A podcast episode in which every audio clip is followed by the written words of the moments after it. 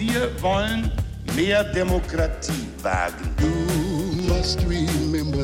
Scheitert der Euro, scheitert Europa. Der Stichtag. Die Chronik der ARD. 6. Juni 1997. Heute vor 25 Jahren beschloss die Innenministerkonferenz von Bund und Ländern die Beobachtung der Scientology-Sekte durch den Verfassungsschutz.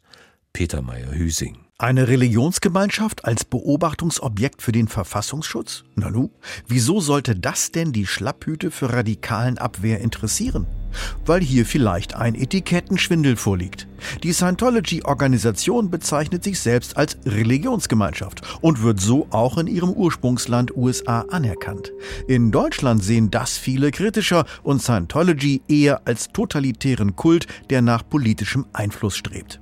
Die Landesregierung Nordrhein-Westfalen gibt dazu Mitte der 90er Jahre ein Gutachten in Auftrag. Das Ergebnis zeigt, so der Politikwissenschaftler Hans-Gerd Jaschke, dass in der Tat politische Zielsetzungen vorliegen, die allerdings recht geschickt äh, kaschiert werden. Diese Zielsetzungen laufen darauf hinaus, so etwas wie Weltherrschaft zu übernehmen, durch Infiltration von Wirtschaft, äh, Kultur, Politik. Ziel scheint in der Tat zu sein, Demokratie abzuschaffen und die, eine Gesellschaft zu errichten nach scientologischen Prinzipien. Und damit wird der Psychokult zum Thema für die Verfassungsschützer. Die Landesämter in Baden-Württemberg und Bayern legen schon mal los mit der Beobachtung, aber immer mehr Politiker drängen auf ein gemeinsames Vorgehen im Bund.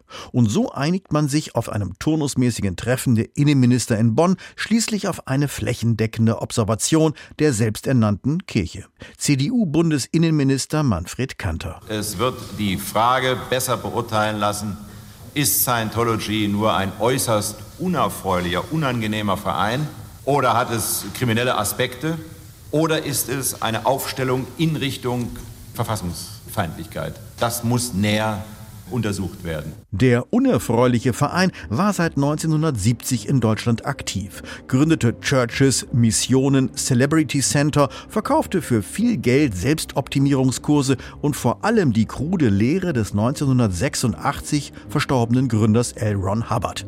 Eine Mischung aus schlechter Science-Fiction, Psychotechniken und religiösen Versatzstücken.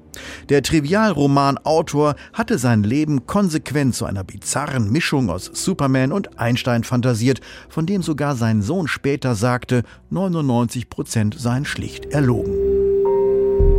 Den Beschluss für eine flächendeckende Beobachtung der Scientologen durch den Verfassungsschutz kritisieren damals die Grünen. Sie hätten lieber auf Aufklärung gesetzt. Man muss schon ziemlich bescheuert sein, wenn man glaubt, äh, wie es in den scientologischen äh, Schriften steht, dass ein böser Fürst Xen äh, vor 35 Milliarden Jahren äh, seine Geister auf äh, den Planeten Erde gebombt hat und äh, dem müsste man nacheifern. Ich finde, mit Intelligenz bekommt man mehr Schnitte gegen Scientology als mit Überwachung. Das ist sicher nicht von der Hand zu weisen, aber die Verfassungsschützer gehen trotz kruder Welterlösungsideologien der Scientologen ans Werk und von dort kommt reflexartig der bekannte Protest, flankiert von der Zentrale in Florida. Verfolgung der freien Religionsausübung, das seien Gestapo-Methoden und erinnere an die Judenverfolgung in Nazi-Deutschland. Die deutsche Bevölkerung wurde mit zahllosen Lügen zum Thema Scientology und Scientologen überschüttet. In den folgenden Jahren klagt die Hubbard-Truppe zweimal gegen die Überwachung, zweimal unterliegt sie. Und auch wenn Scientology heutzutage im Weltanschauungsmarkt keine große Rolle mehr spielt, auch der jüngste VS-Bericht von 2020 erwähnt den Kult immer noch als totalitäre Organisation, deren Lehre nicht mit Demokratie und Grundgesetz vereinbar sei. Beschlossen haben die Innenminister die Überwachung heute vor 25 Jahren. Der Stichtag. Die Chronik von ARD und Deutschlandfunk Kultur. Produziert von Radio Bremen.